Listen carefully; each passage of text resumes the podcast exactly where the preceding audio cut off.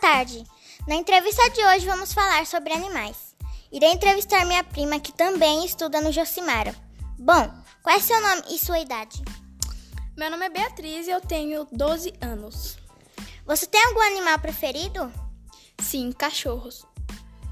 Então tá. Qual foi a sua reação ao descobrir sobre o incêndio no parque, que matou e deixou sequelas em vários animais? Bom, eu fiquei muito abalada, né? E preocupada também com os animais.